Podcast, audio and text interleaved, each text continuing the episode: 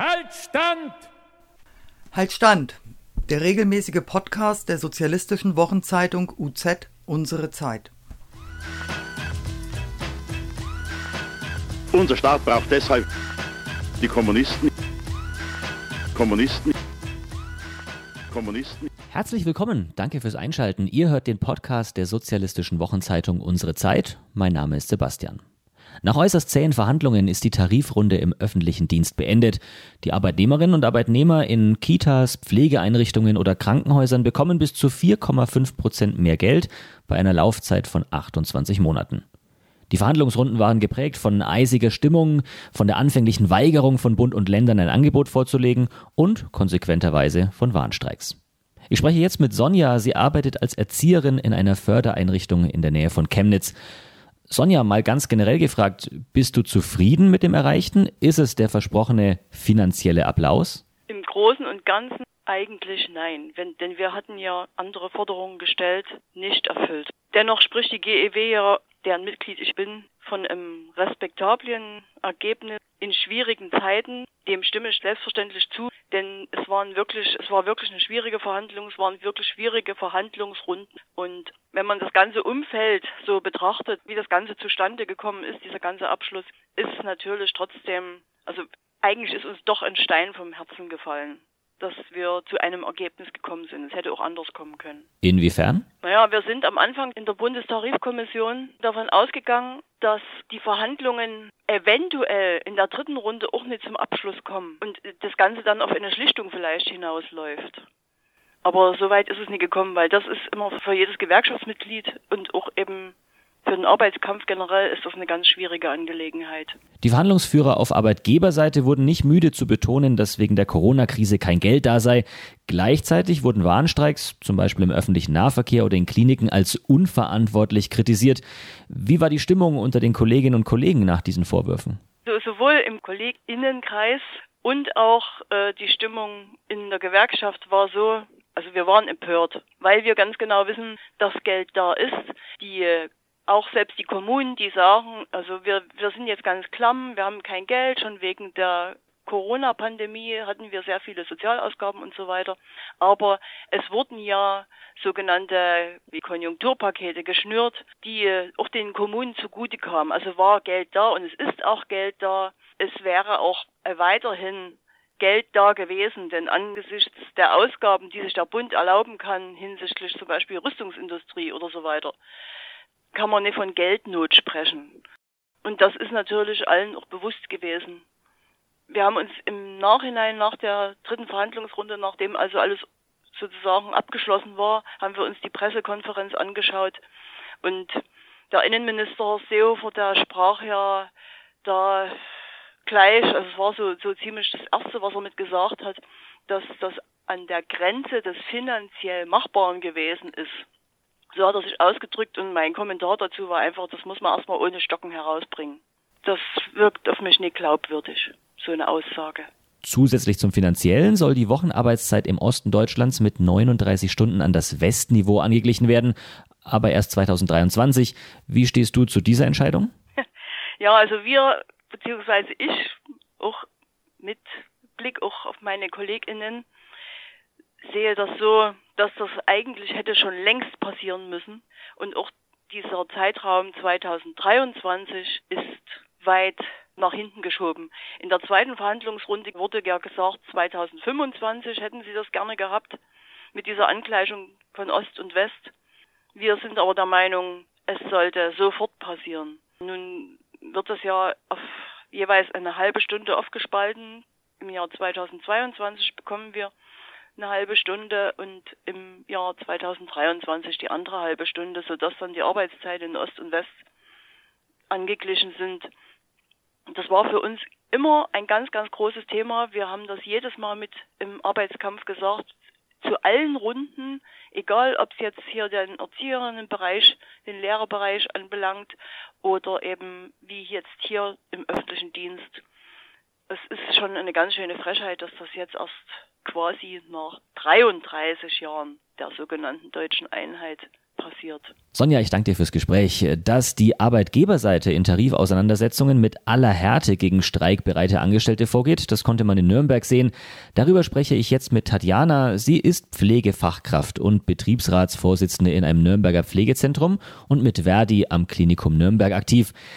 Erzähl doch mal, was genau ist da passiert? Wie hat die Klinikleitung auf Warnstreiks reagiert? Also, man muss zunächst mal sagen, dass es an diesem Klinikum Nürnberg ein kommunales Klinikum mit 7000 Beschäftigten, davon circa 1000 ausgliedert in eine Servicegesellschaft, so keine breite äh, Streik- bzw. Warnstreikerfahrung gibt. Also es gibt natürlich schon jahrelang aktive Kolleginnen und Kollegen, die sich dann auch an Warnstreiks beteiligen, aber es gibt jetzt keine, beispielsweise keine Auseinandersetzung um einen Tarifvertrag Entlastung wie an anderen Häusern. Das heißt, auch die Klinikleitung ähm, ja, war erstmal mit einer neuen Situation konfrontiert. Ähm, je klarer das wurde, dass da wirklich auf das Klinikum etwas zukommt, was man ernst nehmen muss, desto harscher und harter wurde die Haltung. Und ähm, von Anfang an war es tatsächlich so, dass äh, zunächst Verhandlungen über eine Notdienstvereinbarung, wie quasi mit einer Streiksituation dann umzugehen ist, was das bedeutet, wenn Kolleginnen streiken wollen, und äh, wie man dann ihr Streikrecht garantieren kann, obwohl natürlich so ein Krankenhaus 24 Stunden am Tag betrieben wird, äh, wurden abgelehnt vom Klinikum. Der große Kampf ging darum, ähm, bei vielen Gesprächen auf den Stationen klarzumachen, dass es nicht in der Verantwortung der Leute ist, die streiken gehen, für eine, einen Ersatz auf den Stationen zu sorgen, sondern dafür ist ja auch eine nicht schlecht bezahlte Klinikleitung, dafür sind Stationsleitungen etc. zuständig und es drehte sich eben in ganz vielen Gesprächen gar nicht so sehr um die Frage, ob die Leute die Notwendigkeit erkennen zu streiken, sondern wie dann tatsächlich die reale Umsetzung sein kann. Und was von Anfang an die Vorgehensweise der Klinikum war, war äh, doppelzündig, heuchlerisch, beziehungsweise ja, also einfach auch ähm, trügerisch aufzutreten in ihren Verlautbarungen, nämlich indem sie auf der einen Seite immer wieder gegenüber den Mitarbeitenden, aber dann irgendwann auch gegenüber der Presse und der Öffentlichkeit betont haben, sie würden das Streikrecht ihrer Beschäftigten natürlich nicht in Frage stellen, aber gleichzeitig eben keine Schritte unternommen haben, um das in der Realität auch umzusetzen und möglich zu machen. Und das hat natürlich, das war viel Arbeit, die Kolleginnen da in eine Situation zu versetzen, dass sie quasi genau diese Verantwortlichkeit, die sie ja auch äh, leider aus ihrem Stationsalltag kennen, nämlich dass zu wenig Personal da ist und sich dann in den entsprechenden Teams irgendwie so organisiert wird, dass es trotzdem klappt, diesen Ball zurückzuspielen äh, zu den zuständigen Stellen im Klinikum, deren Verantwortung es eben auch ist. Und die Notdienstvereinbarung wurde dann auch unterzeichnet ähm, am Mittag vor dem dem ersten Warnstreiktag. Es gab auch davor einen sogenannten Arbeitsstreiktag, um auch erstmal bekannt zu machen, A, es ist dieser Streik, B, wie soll das alles ablaufen. Sehr konfrontativ aufgetreten ist die Klinikleitung dann an diesem Tag indem sie den Mitarbeitenden, die sich an dem Arbeitsstreiktag beteiligt haben, den Zugang zum Klinikum verwehrt haben, um quasi zu verhindern, dass diese Diskussionen auf den Stationen um eine weitere Streikbeteiligung stattfinden können. Und das war so ein bisschen der Wendepunkt, weil einerseits die Klinikleitung sich in Verhandlungen über Stationsbesetzungen, ähm, über die Verhandlungen über Stationsschließungen und Bettenreduzierungen sehr unkooperativ gezeigt hat, gleichzeitig eine sehr die Streikenden diskreditierende Pressearbeit äh, gemacht hat mit Erklärungen, die Streiktage würden äh, Tumoroperationen gefährden ähm, und da relativ also in die Offensive gegangen sind, was das Diskreditieren ihrer eigenen Mitarbeiter da angeht.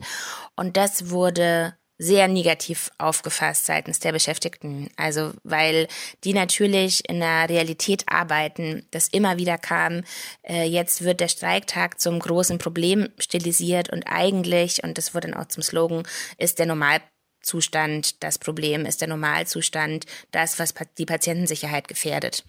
Es ging dann so weiter in diesem Klima, will ich mal sagen, dass dann so Dinge entstanden sind wie namentliche Erfassung von Streikbereiten, äh, Kenntlichmachung von potenziell und real Streikenden in aushängenden Dienstplänen, was natürlich alles so nicht geht.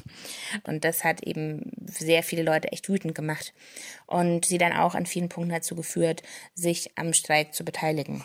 Trotz all dieser Einschüchterungsversuche der Arbeitgeberseite haben sich viele Kolleginnen und Kollegen an verschiedenen Aktionen beteiligt. Hat dich diese Entschlossenheit überrascht? Also was vielen klar war, vor allem von den aktiven Leuten, war natürlich, dass es das Gewerkschaftsangebot gab, die Tarifrunde zu verschieben gegen die Zahlung einer 1000 Euro Prämie. Das heißt, da war schon so eine Grundhaltung vorhanden. Äh, die Arbeitgeber sind ja diejenigen, die an der Stelle eskalieren, beziehungsweise eine Haltung an den Tag legen, äh, die vielen wahnsinnig negativ aufgestoßen ist. Dann gab es aber natürlich mit zunehmender Streikbereitschaft und zunehmender Dauer des Streiks eine negativere Presseberichterstattung was für Nürnberg auch den, mit den Grund hatte, dass eine Mitarbeiterin der Nürnberger Lokalredaktion von Nürnberger Nachrichten kurz vorher in die Presseabteilung des Klinikums gewechselt ist, dass es vom Klinikum her die klare Haltung gab, eben mit Presseberichten negativ über die Streikhaltung der Kollegen herzuziehen, ihnen, wie gesagt, diese Patientengefährdung vorzuhalten und gleichzeitig mit für einen Normalzustand verantwortlich zu sein, der eigentlich wesentlich gefährdender ist als sämtliche Streiktage. Dementsprechend ab einem gewissen Punkt hat mich die Entschlossenheit nicht mehr überrascht, weil es eben in dieser ganzen Situation, in dieser Dynamik, dieser Auseinandersetzung nur logisch war, dass Leute zunehmend erkannt haben, also jetzt ist gerade fürs Klinikum Nürnberg der Moment, um all das, was ich davor auch angestaut hatte, mal nach außen zu tragen und in die Öffentlichkeit zu bringen.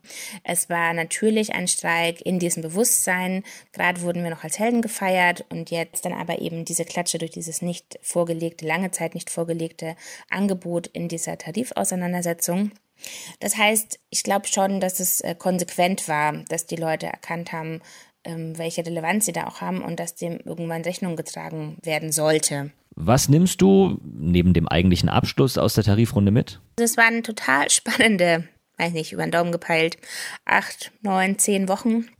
Es waren unendlich viele richtig beeindruckende Gespräche. Was an vorderster Stelle immer wieder stand, war so diese, dieses zunehmende Bewusstsein, es ist so ein Klinikum und nicht mehr verschiedene Stationen, nicht mehr verschiedene Bereiche, sondern ein gemeinsames Vorgehen, eine Orientierung auf diesen Streik.